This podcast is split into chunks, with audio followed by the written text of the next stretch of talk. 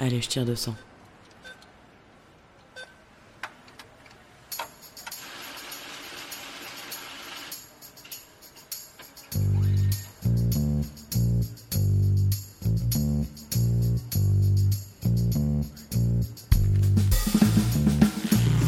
Fric, thune, Pognon.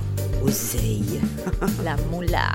risby, Salaire. Honoraire. Prime. Pension de retraite. Livret A. héritage, Assurance vie. Impôt. Déduction. Investir. Bitcoin. Crédit. Intérêt. SCPI, Plan d'épargne action. PER. Travailler, se marier, se paxer, ou vivre en union libre, fonder une famille, épargner, acheter un appartement ou une maison. Autant d'étapes de la vie, mais aussi trop souvent d'occasions de s'appauvrir, voire de se faire avoir pour les femmes mal informées. Mais il n'est jamais trop tard pour se poser les bonnes questions sur sa situation financière et sur son patrimoine actuel ou à venir. Et tant qu'il en est encore temps, mettre en place des stratégies d'épargne et d'investissement pour éviter de se réveiller un jour complètement fauché, voire spolié. Bien sûr, l'argent concerne les hommes comme les femmes, mais dans ce podcast, nous allons poser un regard spécifique de femmes, de mères, de filles sur l'argent. On ne vous racontera pas pour la énième fois l'histoire de l'émancipation économique des femmes. Vous avez déjà lu partout que les femmes ont attendu 1965 pour avoir le droit d'avoir un chéquier à leur nom. En revanche, si ce que vous raconte votre banquier vous paraît obscur ou complexe, ce podcast est fait pour vous. On ne vous conseillera jamais d'acheter tel ou tel produit financier. On ne vous promettra pas non plus que vous pourrez prendre votre retraite à 35 ans fortune faite, mais nous vous aiderons à peser le pour et le contre avant de prendre une décision qui engage vos sous. Je suis Corinne Goldberger, journaliste. Tous les 15 jours, avec Thierry Oyon, auteur de Les filles osons parler d'argent, nous répondons avec pédagogie et sans tabou aux questions que se posent les femmes de toute génération sur leur argent, avec nos expertes et nos experts. Comme le dit souvent Thierry, pensez d'abord à votre peau. Alors maintenant qu'on s'est dit tout ça, parlons cash les filles. Où placer ses sous quand, par exemple, on fait un héritage et qu'on veut faire un premier investissement pour améliorer ses revenus ou sa future retraite Ou bien, on a une vieille assurance vie qui ne rapporte pas grand-chose et on reprendrait bien ses sous pour les faire migrer vers un placement plus lucratif. Est-ce qu'il y a des placements faciles à comprendre, en tout cas plus que la bourse, avec un rendement régulier? Des placements qui, cerise sur le gâteau, soient des placements socialement utiles? C'est une question qu'on se pose souvent dans les familles. Alors aujourd'hui, nous allons vous présenter un placement immobilier, un investissement locatif auquel on ne pense pas spontanément. Acheter une chambre dans une résidence étudiante, dans un EHPAD ou dans une résidence pour seniors en bonne santé. Du point de vue d'une investisseuse, le marché est facile à comprendre. Il y a plus de 3 millions d'étudiants en France, ce qui signifie d'innombrables locataires potentiels, car tous les étudiants, même quand ils habitent dans une ville universitaire, ne souhaitent pas rester chez papa-maman. Or, on manque cruellement de logements étudiants. Rendez-vous compte. Côté Crous, le célèbre Crous, oui, il y a une chambre en CTU pour 17 étudiants. Et trouver une bonne colloque bien située relève d'une course d'obstacles à l'issue incertaine. Et là, je sens que s'il y a des ex-étudiantes ou des mamans d'étudiants qui nous écoutent, ça leur rappelle forcément des souvenirs. En investissant dans une résidence étudiante, on contribue à proposer une chambre à louer de plus à une ou un étudiant. À l'autre bout de la vie, on vit de plus en plus vieux. La France comptera 2,3 millions de personnes âgées dépendantes en 2060. Et toutes celles qui ont une grand-mère dépendante et âgée le savent, on manque de places d'EHPAD et la demande de chambre est donc très forte. Placer ses sous dans un EHPAD ou dans une résidence pour seniors encore alerte peut donc être une idée à creuser. Et pour en parler aujourd'hui, nous sommes tous les deux avec Thierry Oyon qui connaît bien ce type de placement et j'ai beaucoup de questions à te poser mon cher Thierry. Avec plaisir, chère Corinne. Alors, je propose qu'on commence à parler de l'investissement dans une chambre d'étudiant. J'ai lu qu'on pouvait acheter une chambre dans une résidence étudiante dès 65 000 euros à peu près, mais ça peut monter beaucoup plus haut. En tout cas, la mise de départ peut être beaucoup moins chère que pour un investissement locatif classique quand on achète un studio pour le louer. Alors, est-ce que tu peux nous expliquer cet investissement? Déjà, qui est-ce qui gère les contraintes de la location? Qui est-ce qui trouve les locataires? C'est euh, le propriétaire ou un gestionnaire qui s'occupe de tout? Alors, par définition, quand on va euh, investir dans une chambre d'étudiant, je considère que c'est un investissement socialement responsable puisqu'on va contribuer à aider nos jeunes gens à habiter pour faire leurs études de manière décente. Ensuite, la deuxième chose, à la suite de tes questions, c'est qui est-ce qui va gérer les contraintes de la location C'est le gestionnaire. Qui est-ce qui trouve les locataires? C'est le gestionnaire. Est-ce qu'il y a des loyers impayés? Non, puisqu'on a un bail commercial. Et le propriétaire ou le gestionnaire, mais en général c'est le gestionnaire qui s'occupe de tout. Et avec lui, on a un contrat qui est un bail commercial qui dit qu'en fait, on va mettre à la, sa disposition au gestionnaire notre chambre pendant une durée de 3, 6, 9 jusqu'à 12 années. Pendant cette période-là, on reçoit des loyers de manière ininterrompue. C'est a- ce qui définit le bail commercial. Est-ce qu'il y a une durée minimum? C'est-à-dire, est-ce qu'on est obligé de, de garder cette chambre d'étudiant un certain nombre d'années avant de pouvoir la revendre si on souhaite la revendre? Alors, non, il n'y a pas de durée Minimum. ou de contrainte pour la garder une période minimum, mais il ne faut pas oublier que ça s'appelle quand même un investissement locatif géré. Donc on est quand même dans de l'immobilier. Et donc quand on fait ce genre d'opération d'investissement en immobilier, qui va être d'une certaine manière pénalisé par le coût des frais de notaire, alors on a intérêt à la garder le plus longtemps possible. Et donc la réflexion doit se faire en amont. Quand on fait ce genre d'investissement, il faut le faire dans une perspective de long terme. Alors, prenons un exemple chiffré. J'ai hérité de 80 000 euros, ou en tout cas, j'ai euh, 80 000 euros euh, qui dorment sur une vieille assurance vie qui ne rapporte plus, et je pense investir dans une chambre d'étudiant. Quelle est la rentabilité moyenne? On va dire qu'il y a deux catégories de rentabilité. On a une catégorie de rentabilité dans les grandes villes et quand les résidences étudiantes sont dans les centres-villes, là on a forcément des rendements et des rentabilités qui sont inférieures. Et là, on peut avoir des rentabilités aux alentours de 3,7, 3,8% aujourd'hui. Si on a ensuite un investissement locatif dans la périphérie d'une grande ville, on peut espérer un rendement locatif aux alentours de 4,5. Et puis, euh, il y a maintenant euh, des résidences étudiantes euh, qu'on peut acheter, euh, on va dire, en exploitation. Donc, de- elles ont été achetées neuves il y a quelques années, on les achète maintenant, donc c'est du seconde main, quoi. Et dans ces cas-là, on peut espérer du 5, 6, 5, 7, euh, 7% de rentabilité. À notre époque, ça paraît énorme. Alors, attention, parce que quand on parle de rentabilité, la rentabilité a un petit frère qui s'appelle le risque. Plus, plus la une rentabilité. petite sœur. ou une petite sœur, pardon.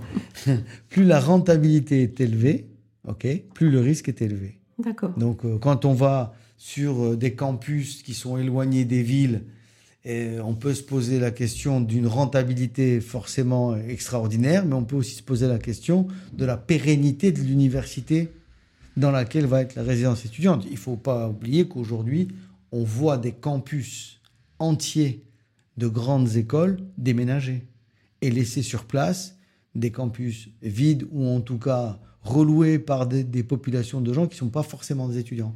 Donc c'est pour ça que la rentabilité va définir en fait le profil de l'investisseur. Je suis un profil qui aime le risque et je vais prendre une rentabilité élevée, donc j'aime le risque, donc je prends le risque de. Par contre, si je veux pas du tout de risque et si euh, j'ai un comportement euh, de quelqu'un qui n'a pas envie d'avoir une charge mentale euh, sur ces sujets-là, ben, je vais acheter une résidence étudiante dans un cœur de ville qui sera pas forcément à côté d'une école, mais qui sera dans un cœur de ville. D'accord, je comprends bien. Alors, dis-moi, est-ce que cette rentabilité, elle est garantie? Est-ce qu'elle est inscrite dans, dans le contrat? Le fameux contrat dont tu parles, Ouais. c'est le bail commercial. C'est lui qui va nous lier à nous, le propriétaire et l'exploitant.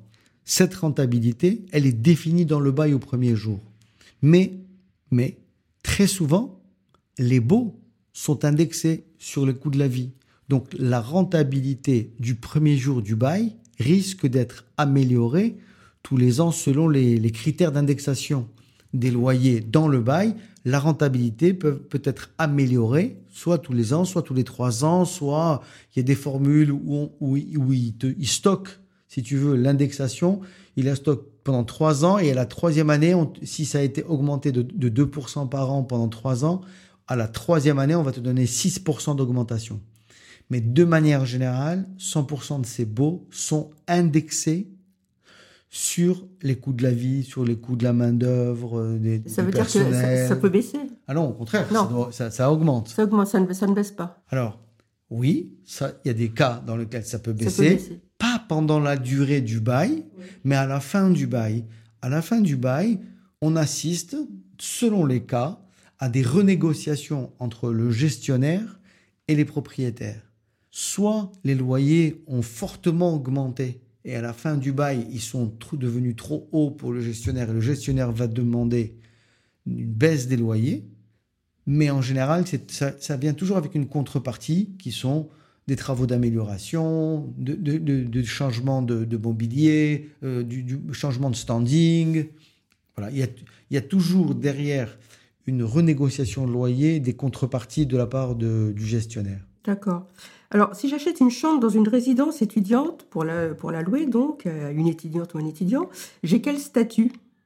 Alors, ici, on a le statut du loueur meublé non professionnel. Le loueur meublé non professionnel, c'est le statut fiscal du demi-professionnel, on va dire, qui a la possibilité d'amortir l'immobilier, d'amortir les frais de notaire, d'amortir les frais commerciaux. Ce qui revient à avoir une comptabilité qui est de, de dire qu'on a des loyers, moins les frais, les intérêts d'emprunt, le cabinet, enfin, le cabinet comptable, ainsi de suite, et ensuite moins les amortissements. Ce qui fait que quand on fait une comptabilité simple, qu'on a un crédit, on va se retrouver quasiment pendant une vingtaine d'années à avoir des loyers, recevoir des loyers qui vont permettre de rembourser le crédit, bien sûr. Oui, parce qu'on peut faire un crédit pour acheter une, chambre Oui. d'étudiant. Si on fait un crédit, on va avoir à peu près une vingtaine d'années de revenus non fiscalisés, ce qui est très bien pour les gens qui ont des revenus élevés. Et c'est mieux que de faire de l'immobilier classique parce que dans l'immobilier classique, on est très fiscalisé.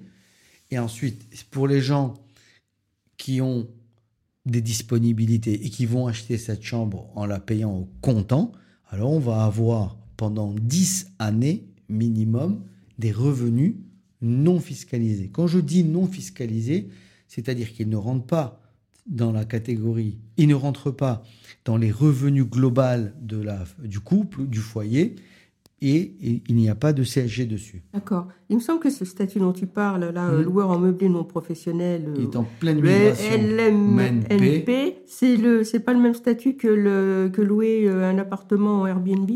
Oui, c'est le même statut que louer un appartement en Airbnb, à part que ce statut et la location en Airbnb et toute cette activité aujourd'hui qui est pratiquée, j'essaie d'être- poli quand je le dis de manière un peu rock'n'roll ou un peu illégale, parce qu'en fait, on est en train aujourd'hui d'utiliser des appartements d'habitation pour faire d'une activité hôtelière. Mhm. Or, il y a des hôtels qui font de l'activité hôtelière. Et si on veut faire de l'activité hôtelière, il faut acheter ou il faut disposer de locaux commerciaux. Donc, un, sur la fiscalité, toute cette activité de loueur meublé non professionnel est en train d'évoluer. On va réduire les abattements, premièrement. Deuxièmement, puisque tu parles de ces activités de, location euh, saisonnière, meublée, ainsi de suite, qui sont faites dans des appartements, là aussi, on commence à avoir un des pays, deux des villes, trois des régions qui sont en plein euh, bouillonnement de Oui. changement. Euh, surtout sur la sur la côte ouest euh, notamment. Euh, côte ouest, on parle maintenant du Portugal, Voilà. on parle Partout, euh, de- partout où les gens du cru n'arrivent n'arrivent plus à se loger à cause de, de- du Airbnb. Le- C'était une grande parenthèse et nous allons revenir à, nos, à nos chambres Puisqu'on a parlé de, puisqu'on a parlé d'habitation socialement responsable, dans cette activité de location hôtelière à l'intérieur des villes, il y a une véritable modification du côté social de la ville. Quand une ville a trop d'appartements en location meublée, elle perd ses commerçants, elle perd, voilà. Bien sûr. Alors parlons impôts. Euh, Qu'est-ce que c'est la fiscalité qui s'applique aux revenus du- d'une chambre d'étudiant? Euh, Est-ce qu'il y a par exemple des avantages fiscaux pour éviter que le rendement soit grignoté par les impôts? Alors, quand il y a des avantages fiscaux, au contraire, les, et, euh, on ne s'est pas grignoté par les impôts, on, on fait des économies d'impôts. Il y avait le dispositif sensible Bouvard. Il y avait, oui. Il y avait le qui dispositif- s'arrête euh, cette absolument. année. Cette Il année y avait, euh, il y avait, en il y a 2023. aussi euh, le micro-foncier, qui, qui a des, il y a- il y a des limites qu'il faut respecter. Et là aussi, il y avait un abattement de 75% et qui va passer à 50% Oui. sur, cette, sur, sur ce sujet-là. Et moi, je recommande à tout le monde de- d'être en comptabilité réelle, c'est-à-dire j'ai des recettes, j'ai des charges, j'ai des amortissements, et c'est une comptabilité qui est méga simple. Au moins, on, on- on y voit clair. Si jamais on doit céder, c'est encore plus simple à céder. D'accord. Mm.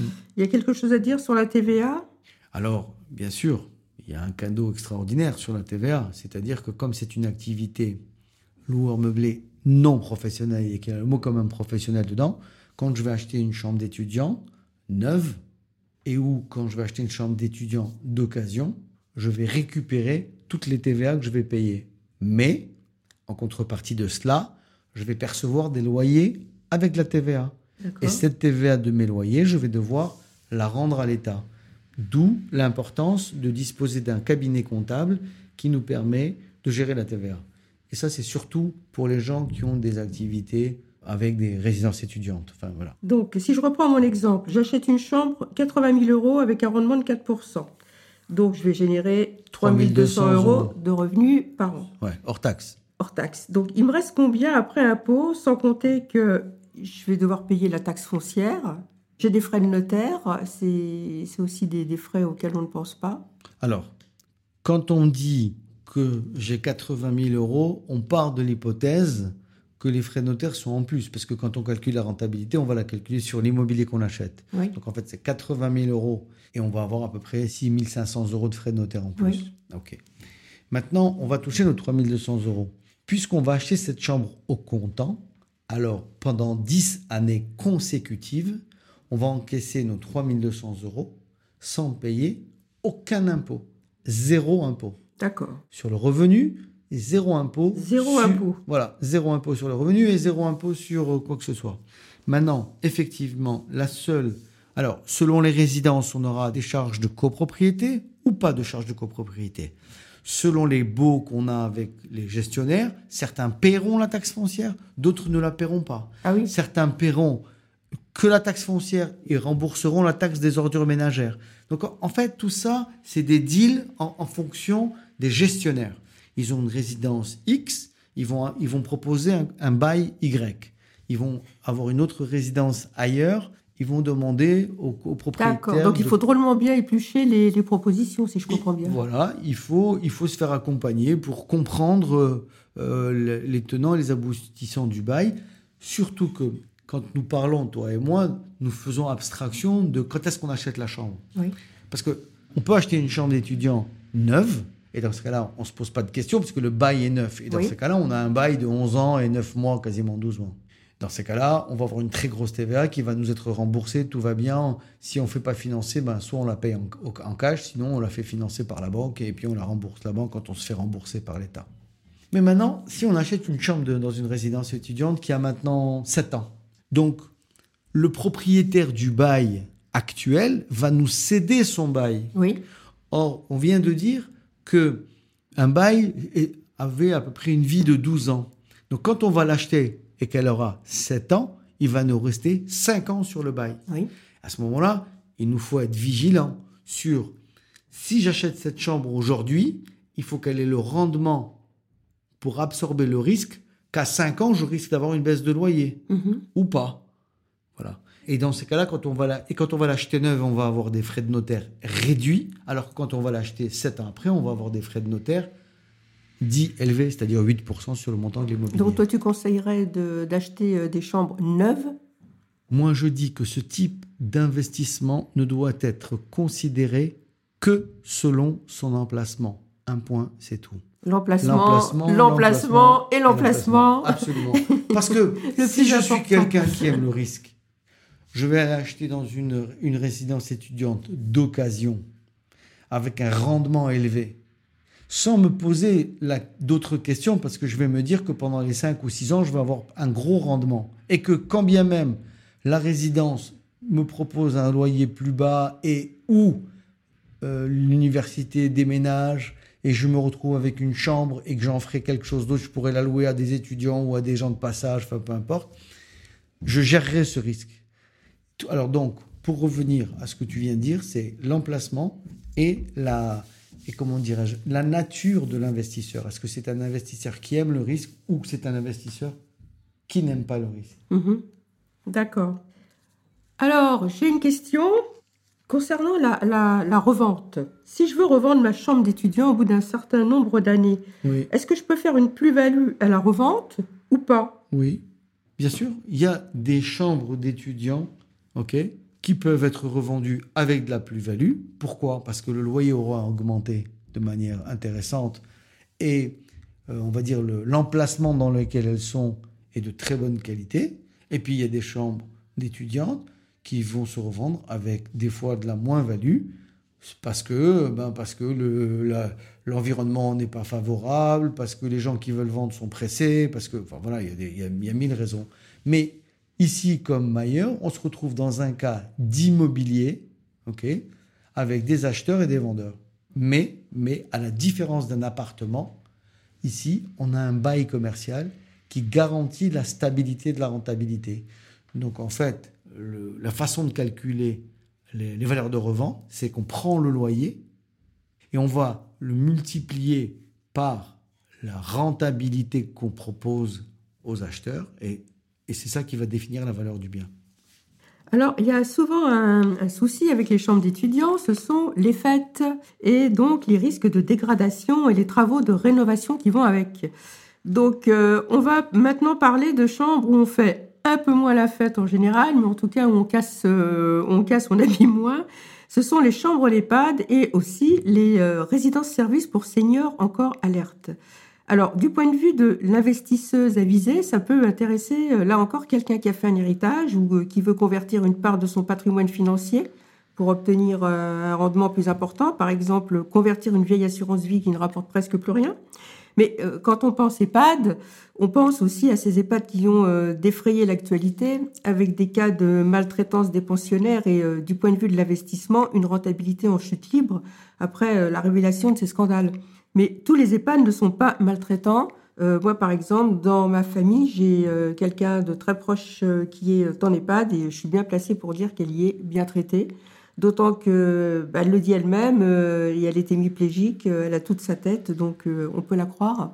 Alors, comment on fait pour investir dans un EHPAD qui soit à la fois bienveillant avec ses pensionnaires et qui a des chambres rentables pour une investisseuse avertie? J'ai vu qu'il y a des classements sur, sur Internet.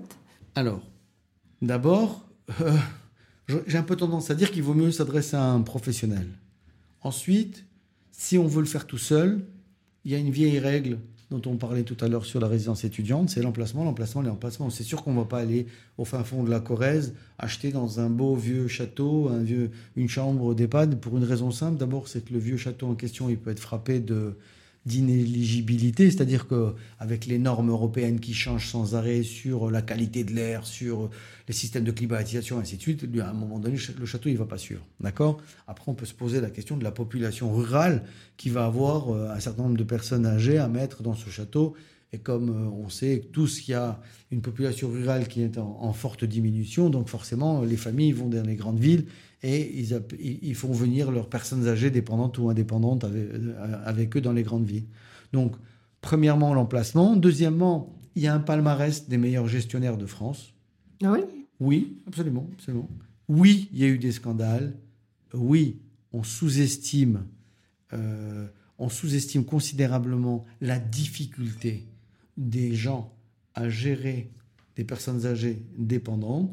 Et oui, il y a un autre sujet, c'est un problème de personnel, c'est que les gens ne veulent pas venir travailler dans ce, dans ce genre d'activité, c'est très compliqué.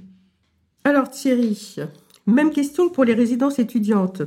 On peut investir dans une chambre d'EHPAD à partir de quelle somme? Alors, on peut investir dans une chambre d'EHPAD à partir de 70 80 000 euros. Et dans ces cas-là, on va investir dans la campagne, en province, euh, loin, quoi. Ok? Et donc, plus on va se rapprocher des cœurs de ville, plus on va avoir des montants d'investissement euh, qui vont monter, qui vont augmenter. Ok? Ça, c'est un premier sujet.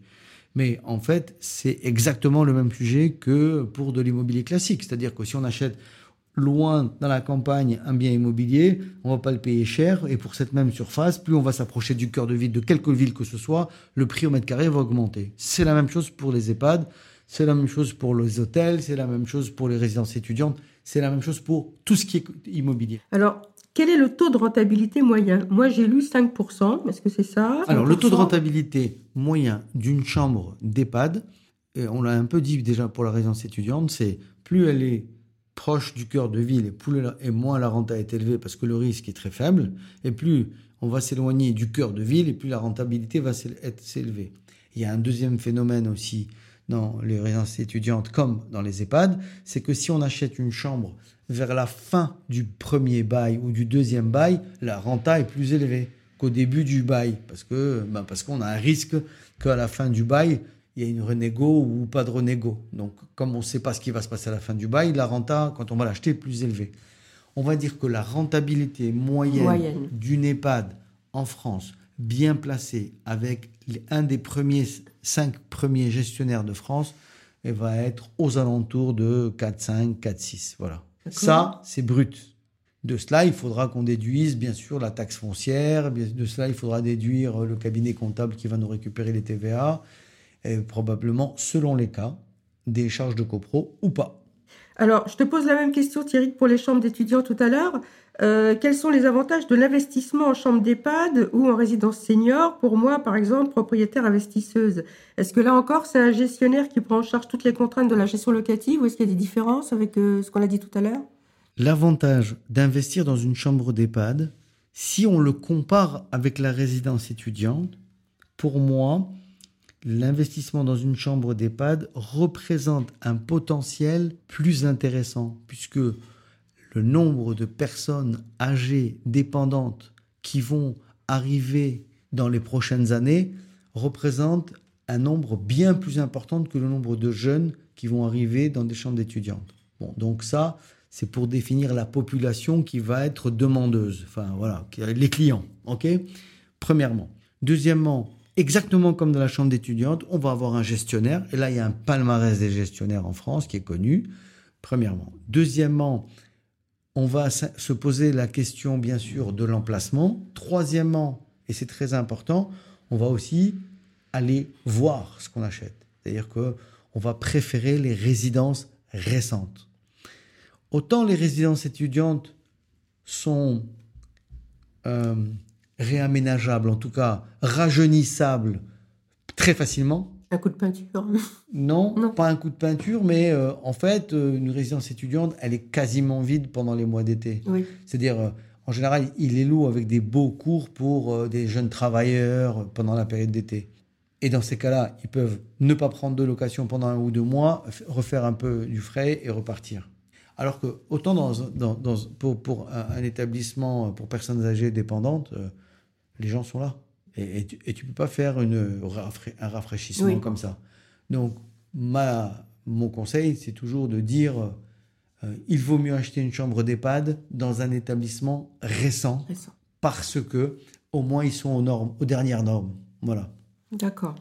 Est-ce qu'il y a des choses à dire au niveau de la fiscalité ou, ou pas Alors, Ou c'est pareil que pour de la les, pour les fiscalité- chambres d'étudiants Oui, alors au niveau de la fiscalité, puisque tu en parles, c'est très très intéressant de savoir que il y a le, le- le- le- le dispositif de loueur meublé non professionnel qui nous permet d'amortir, de ne pas payer, de, Voilà, de ne- de pas payer parlé les TVA. Mhm. Et, euh, et euh, tout ça, c'est un avantage, mais en fait, quand on pousse plus loin la fiscalité, quel que soit le type d'investissement qu'on va faire, hein, à partir du moment où il y a un gestionnaire et que ce gestionnaire apporte du service au, au personnel, au, au locataire, c'est-à-dire euh, l'accueil, le petit déjeuner, le nettoyage, on va aussi pouvoir utiliser le régime du loueur meublé professionnel.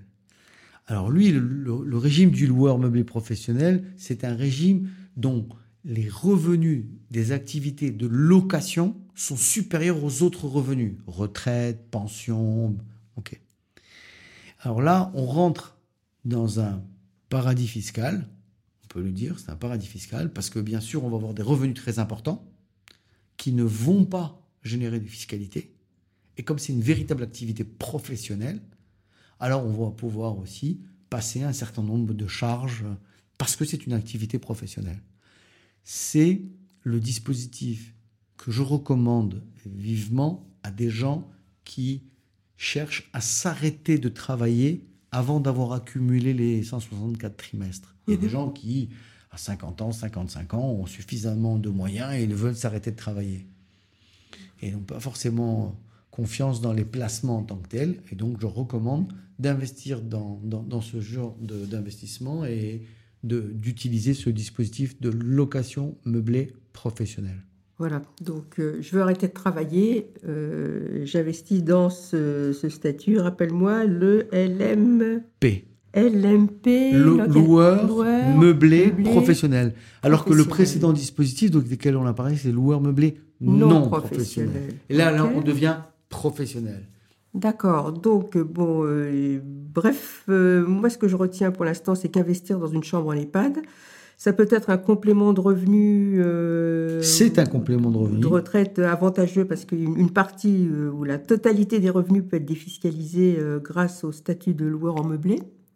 Alors, est-ce qu'il y a des, des pièges à éviter, cher Thierry? Est-ce qu'il n'y a pas des promesses, par exemple, un peu trop belles des promoteurs exploitants avec des, des rendements à plus de, de 5% car pour préparer cet épisode, j'ai regardé euh, beaucoup de publicités euh, sur, euh, sur Internet et alors on nous promet des, des rendements plus ou moins mirobolants. Qu'en penses-tu?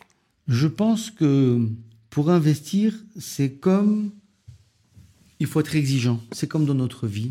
Quand on va chez un boucher, on achète de la bonne viande. Quand on va acheter des légumes, on achète des beaux légumes. Quand on investit, il faut acheter un bel investissement. Alors, souvent, les gens se font attraper par des publicités mirobolantes, justement. Et malheureusement, derrière une publicité mirobolante, il y a beaucoup de risques. Il peut y avoir un petit exploitant qui va tenir la route pendant un certain nombre d'années et puis qui va ensuite euh, avoir des problèmes pour payer les loyers.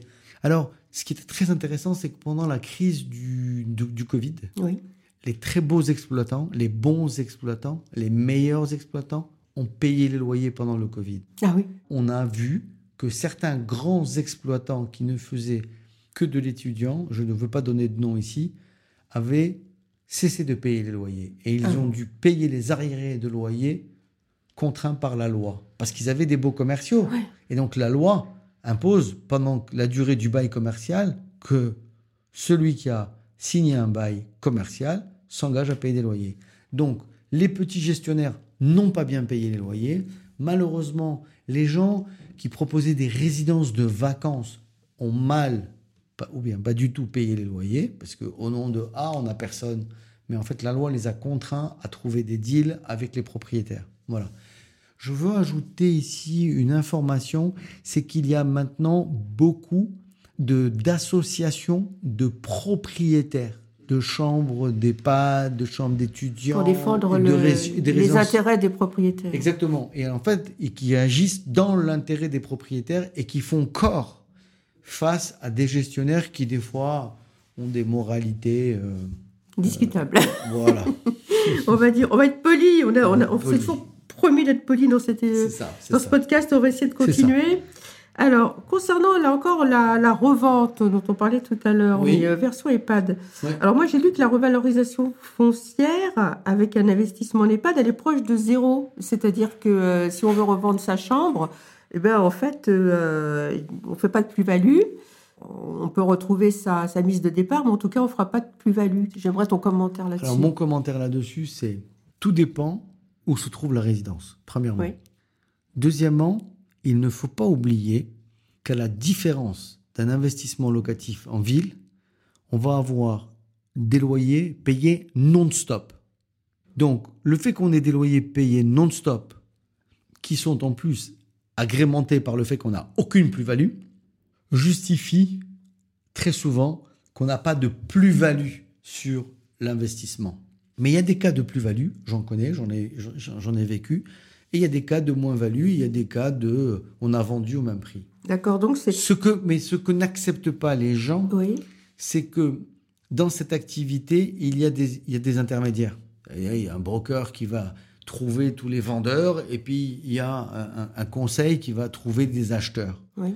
Et malheureusement, les, honoraires de, de- de ces gens-là, euh, des fois, constituent euh, ce qu'on va appeler la moins-value. D'accord, donc Voilà. euh, c'est pas sur la revente de la chambre qu'on va gagner de l'argent, c'est sur le rendement en fait, et les, les loyers, sur le les rendement, revenus. voilà. Sur les revenus.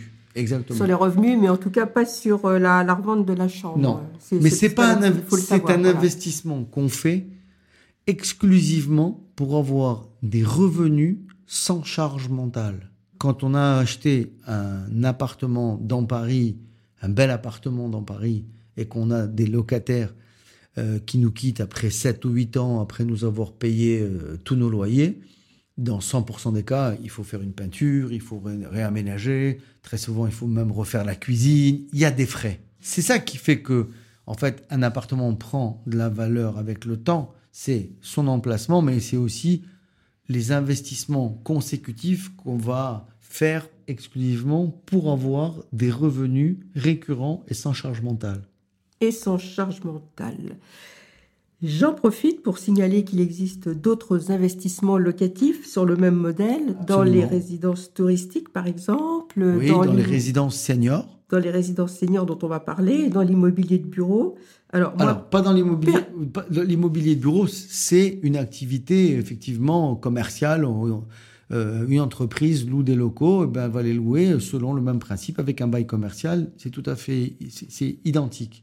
Mais il existe aussi euh, des investissements locatifs euh, d'appartements euh, en centre-ville, euh, en centre d'affaires. Voilà, et on appelle ça des chambres ou des appartements qui vont être loués meublés avec des services pour une entreprise qui a un collaborateur qui va venir vivre ici trois mois, six mois.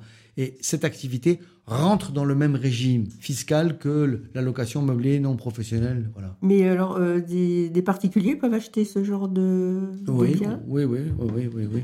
Oui, je pense à un grand faiseur de résidences de vacances qui a euh, par ailleurs euh, quelques spots comme ça dans des centres-villes. euh, alors on appelle ça des résidences à faire. Voilà, pardon, voilà. Je disais résidences, c'est des résidences à faire. Voilà. Alors, il y a une alternative à l'achat d'une chambre en EHPAD qui est moins connue. Tout le monde sait ce que c'est qu'une chambre en EHPAD. hein. C'est l'investissement dans une résidence service senior. Donc, il s'agit ici de résidences qui accueillent des retraités valides, actifs, autonomes, des personnes autour de 75 ans qui euh, ne veulent pas rester seules chez elles et qui ne veulent plus avoir de contraintes liées euh, à leur logement. Elles vont trouver là, euh, alors ça dépend des, euh, des résidences, mais enfin souvent un logement ergonomique de toute façon, des salles de bain adaptées, une blanchisserie, un restaurant, un espace forme, un salon de coiffure. Tout dépend du, du standing de la résidence. Et on pense euh, à toutes les veuves qui ne veulent pas rester seules chez elles et qui veulent une vie conviviale dans un logement ergonomique. Et on rappelle aux investisseuses avisées que les retraités représentent une catégorie de locataires particulièrement fiable Absolument. et solvables parce que leurs revenus financiers sont fixes puisqu'ils touchent leur retraite tous les mois. Mm. Donc, ce qui garantit leur stabilité financière. Je vais faire quand même un bémol. On sait que les femmes ont une retraite de 40% plus basse Ouais. que celle des hommes en moyenne, Mm. ce qui ne leur permet pas toujours d'entrer dans une résidence senior si elles le souhaitent, Mm. à moins de pouvoir compter sur euh, l'aide de, leur, euh, de leurs enfants.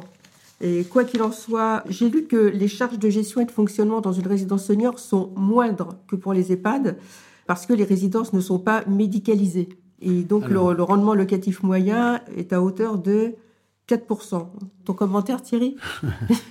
Alors, Ah oui, et la mise de départ varie de 80 000 euros à 120 000. oui, Ouais, en province et loin. Je pense à certaines euh, résidences à Maison Lafitte, je pense à certaines résidences euh, plus près de Paris, euh, dans, dans- pour lesquelles le, le prix d'achat est net- nettement supérieur à ces chiffres. Ah oui. En fait, il y a un effet de compression sur les personnes âgées qui est très fort. C'est-à-dire que comme l'État ne donne pas assez d'agréments pour construire des EHPAD, alors aujourd'hui, ce business des résidences-services se développe énormément. Donc on voit tous les promoteurs immobiliers faire maintenant des résidences-services, avec plus ou moins de succès. Parce qu'il faut déjà, il faut trouver les terrains. Il faut, en fait, les terrains sur lesquels on peut construire un EHPAD ou une résidence senior, c'est des terrains sur lesquels on peut construire des hôtels, c'est des terrains euh, euh, pour une activité commerciale. Donc ils sont toujours un peu excentrés, c'est un peu compliqué pour ces personnes qui sont valides. Ensuite, dans ces résidences, autant les gens qui sont valides ont besoin de beaucoup de services, et dans ces cas-là, chacun des services est payable, mais par eux, autant quand les gens sont en EHPAD, les gens ont besoin de moins de services. On, va dire que l'hôtellerie va, être euh, important, puisqu'on on va les loger, les nourrir, les, enfin, les blanchir, et ainsi de suite. Donc. Mais c'est pas la même chose, en fait. D'un côté, euh, quand on est dans un EHPAD, tous ces services sont englobés dans la gestion glo- glo- globale, alors que dans une résidence-service, c'est les gens qui vont utiliser des services à la carte et qui vont les payer Ah oui, plus à la ou carte, moins. d'accord. Exactement. Voilà. Alors il y, a une- il y a un peu un bruit, de, un bruit de fond chez les gens qui vont dans ces résidences-services, c'est que beaucoup se plaignent que c'est trop cher. Voilà. Donc les gens vendent leur maison, enfin les- gens vendent leur maison Leur maison pour pouvoir Ouais. entrer dans une résidence avec, senior. avec, avec cette espèce de su- surgénérosité. C'est-à-dire, ils vendent leur maison, ils distribuent aux enfants beaucoup, de- un- une grande partie de, de- de la vente de la maison. Ils se retrouvent avec un petit capital, ils se rendent dans une résidence-service dans laquelle les prix des services sont très très élevés. Donc, Ça fait une tension sociale pour ces personnes-là. Voilà. Mhm. Donc, voilà. Et aujourd'hui, c'est un business qui est en plein essor. Voilà. Eh bien, en résumé, on achète une chambre en résidence étudiante ou en EHPAD quand on recherche un bon rendement et une garantie de toucher les loyers tous les mois sans avoir à s'occuper de rien, pas de charge mentale, comme tu dis, puisque c'est un exploitant professionnel qui s'occupe de la gestion locative. Mais si on veut revendre la chambre, il ne faut pas s'attendre à une plus-value euh, à la sortie. C'est ce que je retiens de... de... Alors, c'est pas mais, c'est on achète ce genre d'investissement avec un bail.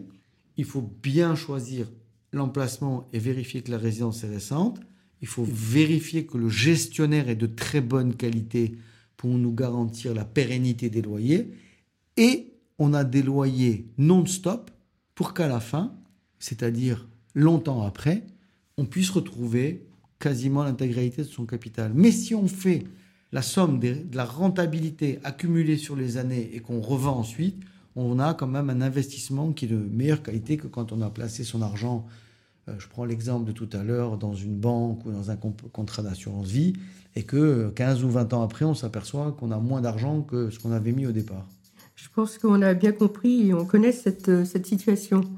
Et c'est la fin de cet épisode sur l'investissement dans une chambre d'EHPAD, dans une résidence-service ou dans une chambre d'étudiant. Merci à nos auditrices à nos auditeurs d'avoir écouté cet épisode. On espère que vous avez appris et compris plein de choses sur cet investissement auquel on ne pense pas souvent spontanément. Et si cet épisode vous a plu, n'hésitez pas à le partager à partir de votre appli Spotify, Apple Podcast ou Deezer, entre autres. Abonnez-vous à notre podcast. N'hésitez pas à nous laisser des commentaires et des étoiles, notamment euh, sur Spotify, vous pouvez nous laisser des étoiles. Vous pouvez aussi retrouver les conseils de Thierry dans les livres qu'il a coécrits, Les filles osons parler argent chez Duno et aussi L'argent au féminin. Vous pouvez également nous contacter via LinkedIn et par notre compte Instagram Argent Parlons Cache les filles. Et on vous dit à bientôt pour un nouvel épisode de Argent Parlons Cache les filles. À très bientôt.